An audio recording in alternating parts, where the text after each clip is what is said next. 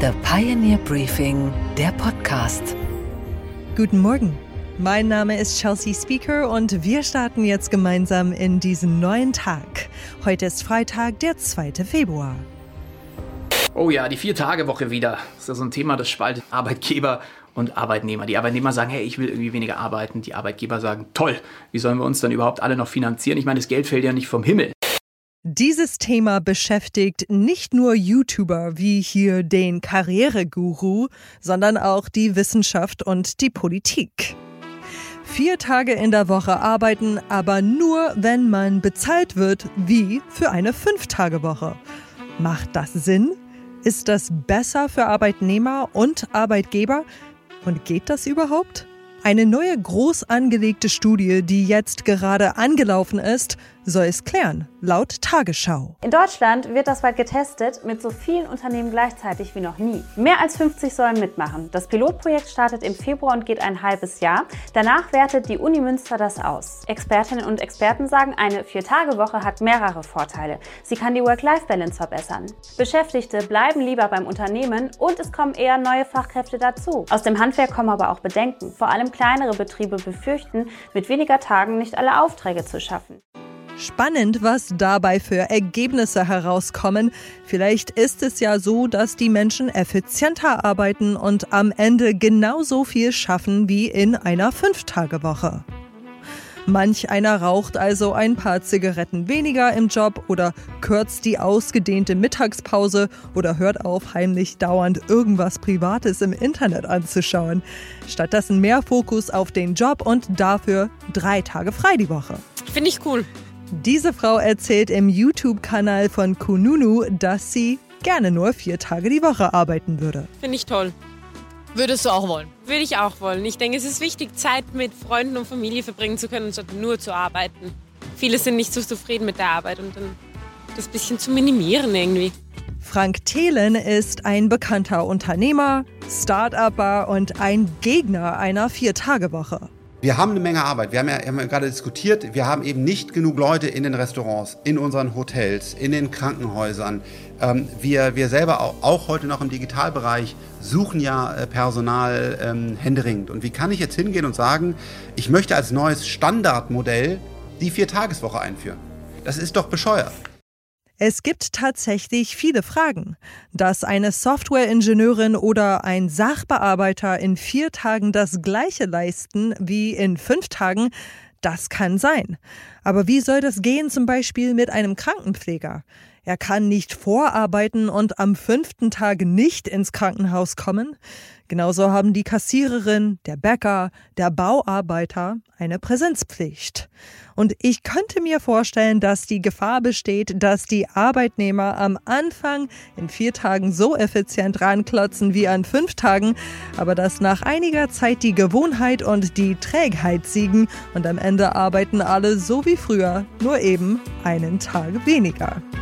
Die neue wissenschaftliche Studie wird es zeigen und bis dahin freuen wir uns weiterhin an jedem Freitag auf das Wochenende. Unsere weiteren Themen heute Morgen. Gabor Steingart spricht gleich mit dem CEO der Deutschen Bank Christian Sewing unter anderem über seine Erwartungen, was die allgemeine Zinsentwicklung angeht. Ich gehe allerdings davon aus, äh, dass wir spätestens im Sommer die ersten Zinssenkungen sehen, äh, hier in Europa, vielleicht in Amerika etwas eher und damit natürlich sozusagen den Höhepunkt der Zinsen jetzt beziehungsweise gerade gesehen haben. Anne Schwedt in New York hat Zahlen von Apple, Amazon und Meta. Die neue Pioneer-Chefreporterin Politik Karina Mössbauer erklärt, welche Themen das politische Berlin beschäftigen. Wir staunen über ein uraltes Schiffswrack in Kanada und über die schlauste Mütze der Welt. Die Deutsche Bank hat gestern Zahlen für das vergangene Geschäftsjahr vorgelegt. Der Nettogewinn lag bei 4,2 Milliarden Euro. Das ist ein Rückgang immerhin von 16 Prozent im Vergleich zum Vorjahr. Dennoch schloss die Aktie gestern in einem ansonsten schwachen DAX als eine der wenigen Werte mit guten Plusvorzeichen. Analysten hatten nämlich mit einem viel stärkeren Gewinnrückgang gerechnet. Wie zufrieden ist der CEO mit der Jahresbilanz? Christian Sewing hatte gestern nach der offiziellen Pressekonferenz Zeit, um mit Gabor Steingart über die Performance, den aktuellen Stand und die Entwicklung des größten deutschen Geldhauses zu sprechen. Los geht's! Einen schönen guten Morgen, Christian Sewing. Guten Morgen, Herr Steingart. Sie haben von der Zinswende, also von der Zinswende nach oben, kräftig profitiert, dass das Geld seinen Preis zurück hat, sieht man auch Ihrer Bilanz an. Ist das der Haupttreiber? Es ist ein Treiber, Herr Steingart. Äh, natürlich haben auch wir von der Zinswende profitiert, das auch schon in den letzten Quartalen. Aber ich glaube, insgesamt zeigt sich äh, über die letzten vier Jahre der konsequente Weg der Deutschen Bank, auf vier Geschäftsbereiche zu setzen, da zu sein, wo unsere Kunden uns brauchen und in den Bereichen, wo wir auch kompetitiv sind, weltweit äh, zu agieren. Und deswegen bin ich sehr glücklich über die Ergebnisse. Wir zeigen ein sehr gutes Ergebnis über alle vier Geschäftsbereiche. Wir haben die Kosten im Griff äh, und jetzt kommt endlich das zum Tragen, was wir immer versprochen haben. Und das ist auch die Belohnung der Aktionäre. Von daher ist es ein guter Tag für die Deutsche Bank und damit auch ein gutes Jahr. Bei den Geschäftsbereichen habe ich so gedacht, wahrscheinlich ist es doch schlau gewesen. Es gab ja eine andere Diskussion vor Jahren, macht Investmentbanking, Wall Street mäßige Geschäfte, dass sie an der Universalbank festgehalten haben, denn diese Geschäftsbereiche balancieren sich ja doch ziemlich aus. Die Unternehmensbank, traditionelles Geschäft, sage ich mal, hat stark zugelegt. Investmentbanking hat jetzt im vergangenen Jahr äh, stark abgenommen, so dass es sich unter dem Strich ganz gut ausgeht. Aber das Konzept, würden Sie sagen, hat sich bewährt. Ja, es hat sich bewährt. Ähm, äh, Sie äh, haben es genau richtig erkannt. Die Deutsche Bank war nicht balanciert genug aufgestellt vor fünf Jahren. Deswegen haben wir die Unternehmensbank unter anderem in den Vordergrund gestellt, haben auch die Investmentbank auf das fokussiert, wo wir eine führende Marktstellung in Europa haben und auch durchaus weltweit mithalten können. Und das zeichnet sich jetzt aus. Eine der wirklichen Kennzahlen, die, glaube ich, jetzt auch von den Märkten mehr und mehr anerkannt wird, ist, dass wir mittlerweile 78 Prozent unserer Erträge haben, die sehr gut planbar sind, die wiederholbar sind, ähm, wo wir jetzt schon wissen, die werden wahrscheinlich auch im nächsten Jahr kommen. Und diese Planbarkeit, diese Verlässlichkeit der Ergebnisse setzt sich durch und dazu braucht es einen ausgewogenen Geschäftsmix und das haben wir erreicht. Und welche Rolle spielt dabei das klassische Kreditgeschäft, von dem man auch vor zehn Jahren in der Ära von Andrew Jane und Josef Ackermann und anderen davon ausging, dass das praktisch keinen richtigen Bestand hat, weil die Kapitalmärkte diese Funktion der Finanzierung von Firmen übernehmen. Aber bei Ihnen spielt das klassische Kreditgeschäft nach wie vor doch eine große Rolle. Ja, absolut. Es ist für mich immer das Ankergeschäft über das klassische Kreditgeschäft. Definieren Sie auch die langfristigen Verbindungen zu den Firmenkunden, zu den Privatkunden.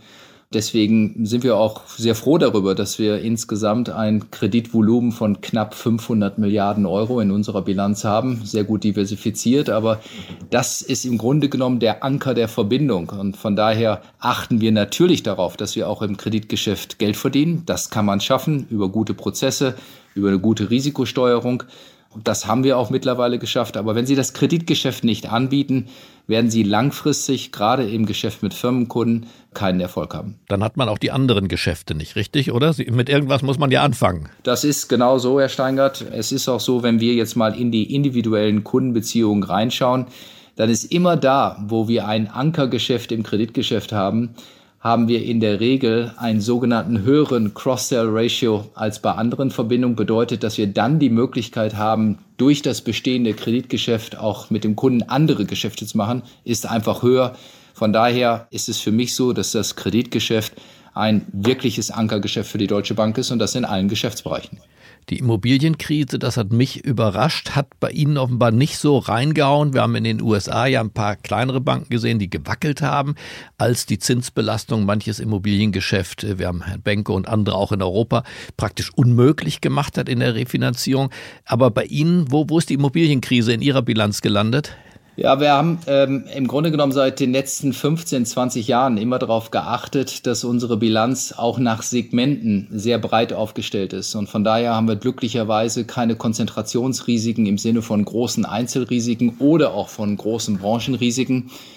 Ähm, es ist nicht so, Herr Steingart, dass wir gar nicht betroffen sind, aber es ist einfach so gut äh, gestreut und so gut gemanagt, dass uns die sicherlich herausfordernden Bedingungen, die wir im Immobilienbereich haben, übrigens weltweit, nicht nur in den USA, dass sie uns einfach nicht so wehtun.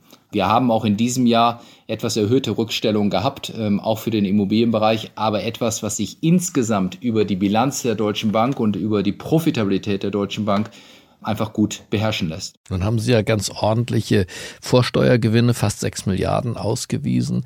Das ist das höchste seit 16 Jahren. Gleichwohl wird es einen Beschäftigungsabbau geben. 3500 Beschäftigte, das ist schon, das ist schon eine hohe Zahl. Wie, wie passt das zusammen? Rekordvorsteuergewinne und ein Beschäftigungsabbau dieser Größenordnung? Ja, ich verstehe Ihre Frage und, und ähm, das eine hat mit dem anderen aber sozusagen nichts zu tun, sondern wir haben in den letzten äh, zwei Jahren äh, die Beschäftigten übrigens schon materiell aufgebaut in der Deutschen Bank, weil wir gesagt haben, wir müssen in gewisse Bereiche investieren. Auf der Kundenseite, wir haben ja viel auf der Corporate Finance Seite investiert, auf der Wealth Management Seite, also auf der vermögenden Privatkundenseite. Wir haben in die Unternehmensbank viel investiert.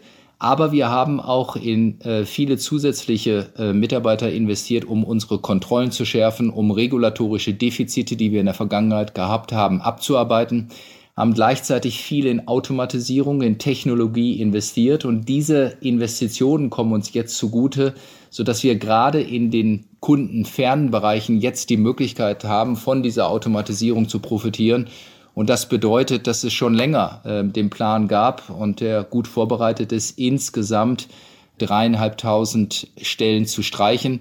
Das ist über die Regionen und auch über die Länder verteilt, betrifft aber insbesondere Infrastruktureinheiten. Und wie ist das, wenn die künstliche Intelligenz sich dann tatsächlich durchsetzt? Wir sind ja in der, in der Morgenröte dieser Entwicklung. Äh, wird dann dieser Prozess und diese Zahlen, werden wir uns daran gewöhnen müssen im Bankbereich? Ich weiß es gar nicht, denn mir ist das immer zu sehr auf die Frage zugespitzt, äh, was das für Effizienzen bedeutet, wenn wir künstliche Intelligenz gut umsetzen. Auch das habe ich aus Davos jetzt mitgebracht. Dann haben wir noch eine größere Chance auf der Kundenseite. Die Kunden wollen digital bedient werden. Sie wollen sicherlich auch persönlich bedient werden, aber sie wollen ein noch besseres digitales Erlebnis haben. Da können wir viel über die künstliche Intelligenz machen. Das heißt, die künstliche Intelligenz ist auch wirklich ein Motor für unser Wachstum. Und natürlich bedeutet das auch, dass über die künstliche Intelligenz äh, wir weitere Prozesse automatisieren können.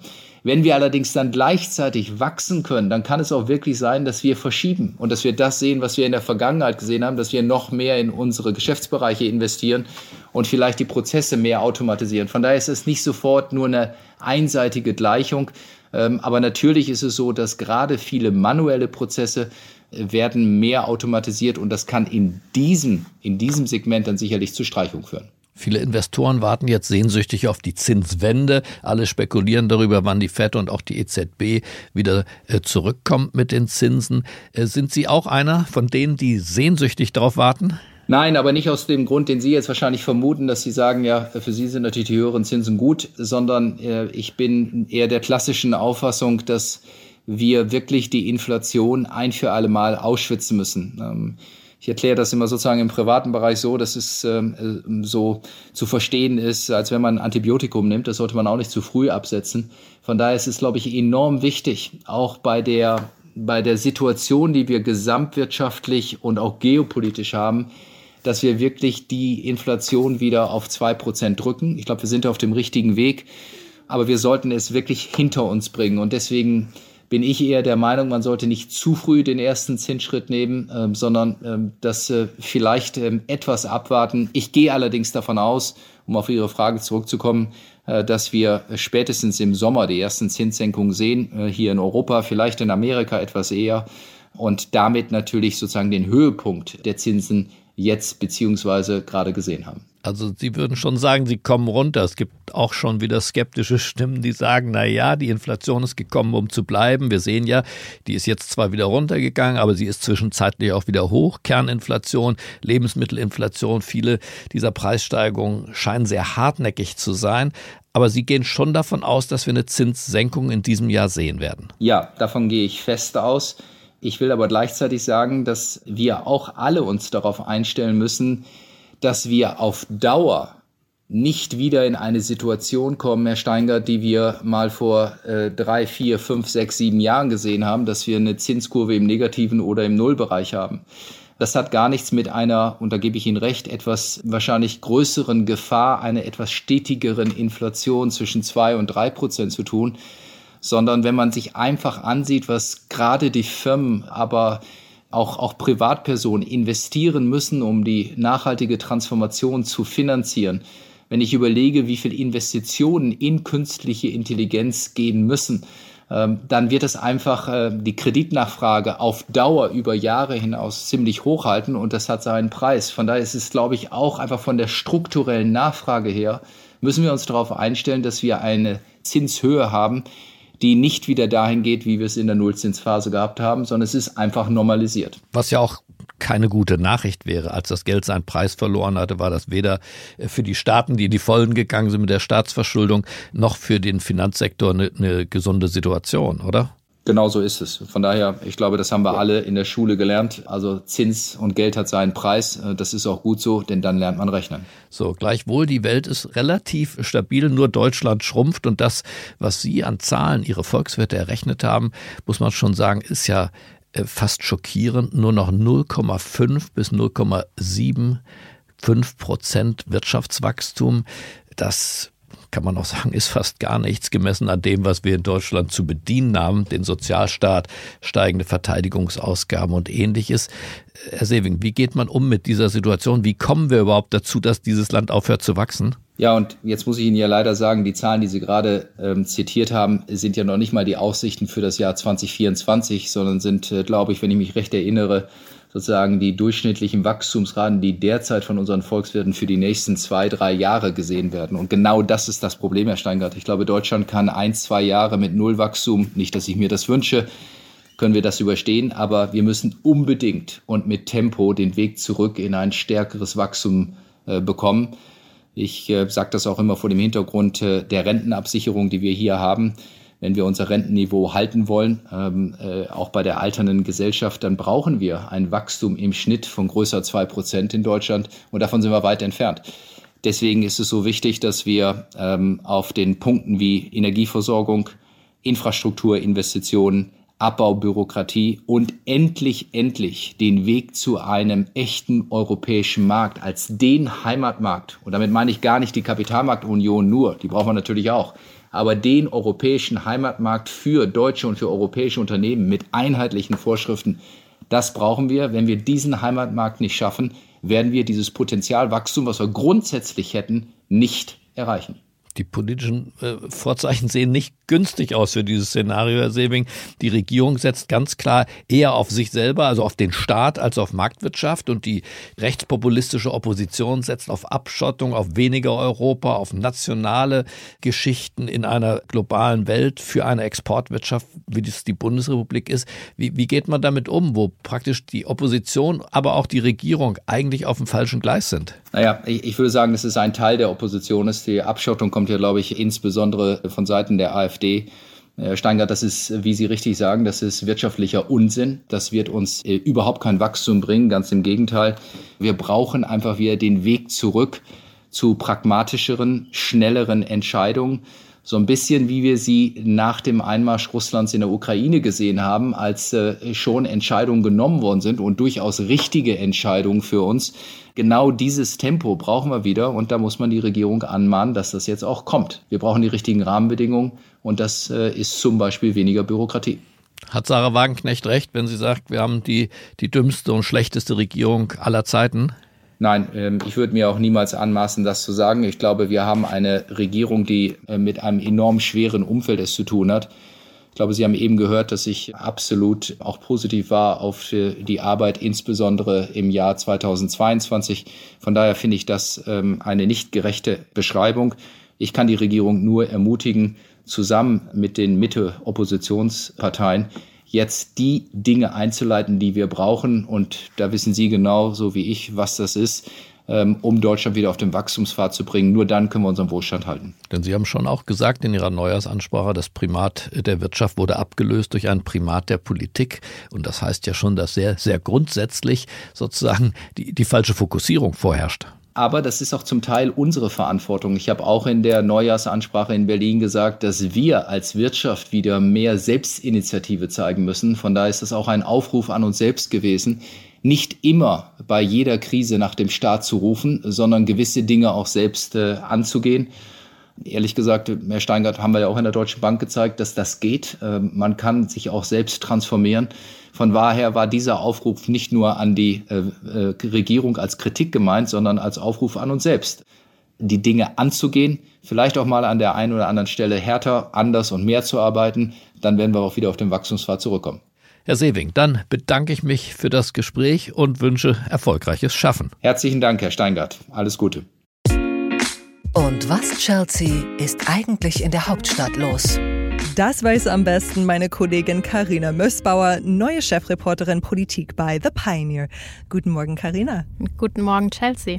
Gemeinsam mit Jörg Thaddeus besprichst du in eurem neuen Hauptstadt-Podcast die wichtigsten Insider-News des politischen Berlin. Was ist euer großes Thema diese Woche? Ja, Chelsea, wir besprechen unter anderem den Schlagabtausch zwischen CDU-Chef Friedrich Merz und Bundeskanzler Olaf Scholz in der Generaldebatte im Bundestag. Und so viel kann ich sagen, der Kanzler hat scharf geschossen. So viel Feigheit vor der eigenen Courage habe ich noch nie gesehen. Ich rätsel bis heute, warum Sie davongelaufen sind.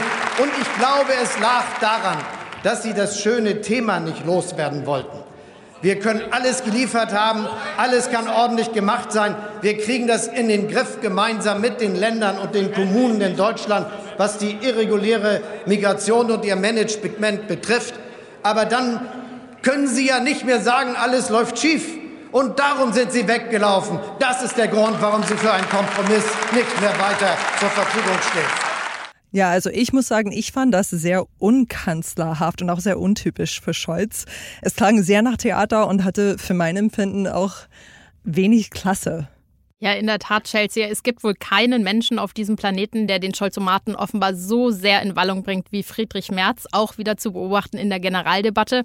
Aber zu dem Vorwurf, den Scholz hier erhebt, würde ich sagen, der ist schon eher fragwürdig, denn die Union hat wirklich kein Interesse daran, dass das Thema Migration weiter ungelöst bleibt, um sich dafür irgendwie für den Wahlkampf zu munitionieren. Im Gegenteil, die hohen Umfragen der AfD könnten die CDU nach den Landtagswahlen in eine sehr unangenehme unangenehme Situation bringen, nämlich die Entscheidung zwischen Pest und Cholera, also Linke und AfD.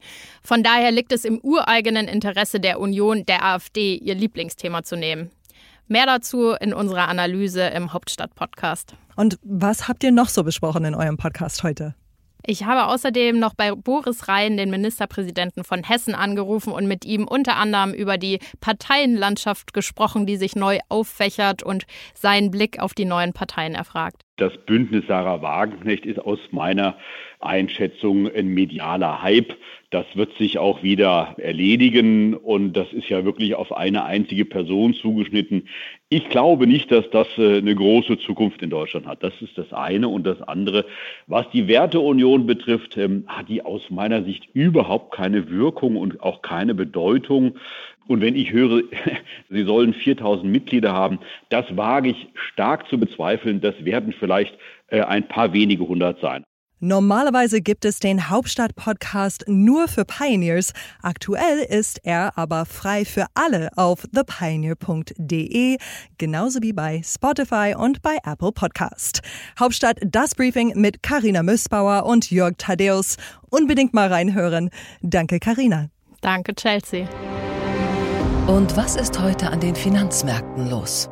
Da schauen alle auf die Big Tech-Werte. Die großen drei haben nämlich neue Zahlen veröffentlicht. Amazon, Apple und Meta. Und damit guten Morgen nach New York, Anne. Guten Morgen, Chelsea. Die Konzerne sind sozusagen die heilige Dreifaltigkeit des Silicon Valley. Sag uns, sind die Zahlen auch himmlisch gut ausgefallen?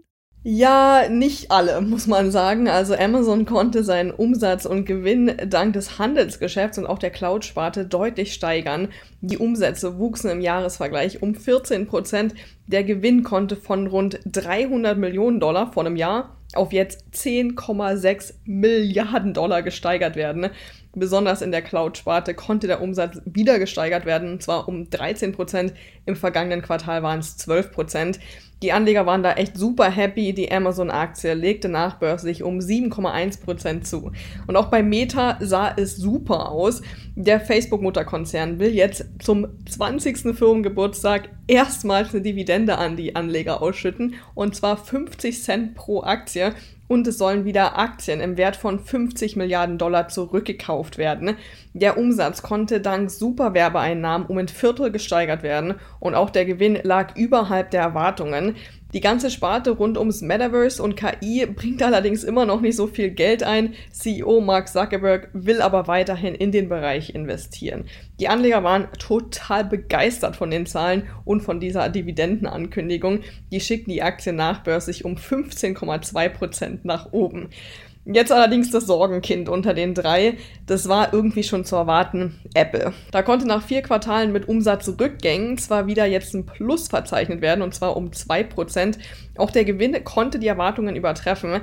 Was allerdings echt schlecht läuft, ist das Geschäft in China. Da gab es einen Umsatzrückgang von 13% wegen eben der steigenden Konkurrenz dort und politischen Spannungen. Die Apple-Aktie fiel nachbörslich um knapp 3%. Und was, Chelsea, geht eigentlich gar nicht? Dass durch die Digitalisierung alle Gegenstände immer schlauer werden, jetzt sogar die Mützen. Spaß beiseite. Forscher aus China und Singapur haben ein Verfahren entwickelt, mit dem man Kleidung herstellen kann, die digitale Funktionen ermöglicht. Dazu werden Halbleiterfäden, die elektrische Signale leiten können, in den Stoff eingenäht. Der Prototyp ist eine Mütze. Eine schlaue Mütze, die dem Trägerkopf mitteilen kann, ob zum Beispiel die Ampel gegenüber grün oder rot ist. Hilfreich wäre das besonders für sehbehinderte Menschen. Achtung, Achtung! Von links kommen Autos. Sie dürfen jetzt über die Straße gehen. Ideen gibt es auch schon für T-Shirts, die Leben retten, indem sie Überbelastung beim Puls identifizieren und Warnsignale abgeben, um einen Herzinfarkt zu melden. Experten sehen in der Entwicklung einen, Zitat, großen Schritt in die Richtung der Integration von Mikrocomputern in Kleidung. Naja, darf man bloß hoffen, dass die nicht irgendwann gehackt werden können, sonst wird man bald noch von der eigenen Hose gefesselt und muss mit sich selbstständig machender Kleidung kämpfen. Und was, Chelsea, hat dich heute überrascht? dass an Kanadas Küste ein lange verborgenes und noch in großen Teilen intaktes Schiffswrack aufgetaucht ist. Residents in Cape Ray were surprised to see an old shipwreck wash up on the local beach. Now they're looking for more information on the wreckage. Es ist ein kalter, winterlicher Morgen, als der 21-jährige Kanadier Gordon Blackmore zur Küste des kanadischen Neufundlandes läuft. Mehrmals pro Woche ist er da, um Seevögel zu jagen. Doch dieser Tag sollte kein gewöhnlicher bleiben. Er kann seinen Augen nicht trauen, rennt zurück zu seiner Mutter und erzählt ihr von einem riesigen Schiffswrack, das in der Nähe des Strandes am Meeresboden aufgetaucht ist. Erst reagiert sie ungläubig, dann rennen sie zusammen nochmal hin und tatsächlich, stolze 24 Meter lang aus Holz, vermutlich im 19. Jahrhundert gebaut, und jetzt liegt das versunkene Schiff da, friedlich vor der Küste Kanadas. Experten gehen davon aus, dass das Wrack unter dem Sand vergraben war, bis Hurricane Fiona den Sand weggespült hat und das Wrack ans Tageslicht kam. Untersucht werden soll jetzt noch, wann genau das Boot gekentert ist und was dem Boot den Wind aus den Segeln genommen hat. Soft winds whisper sweet words to my love. Soft winds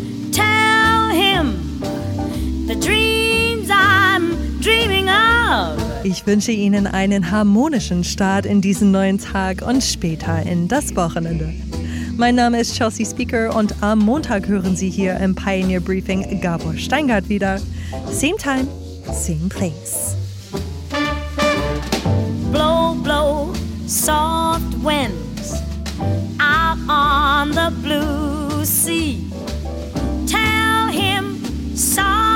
Winds, I'm sad and lonely since he left me.